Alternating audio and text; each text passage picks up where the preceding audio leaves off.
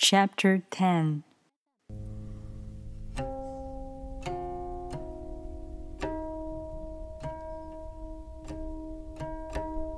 Can you coax your mind from its wandering and keep to the original oneness?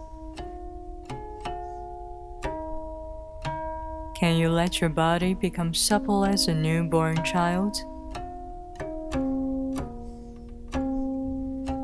Can you cleanse your inner vision until you see nothing but the light?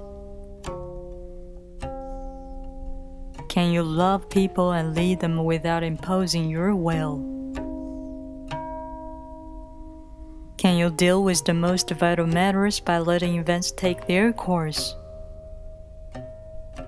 Can you step back from your own mind and thus understand all things?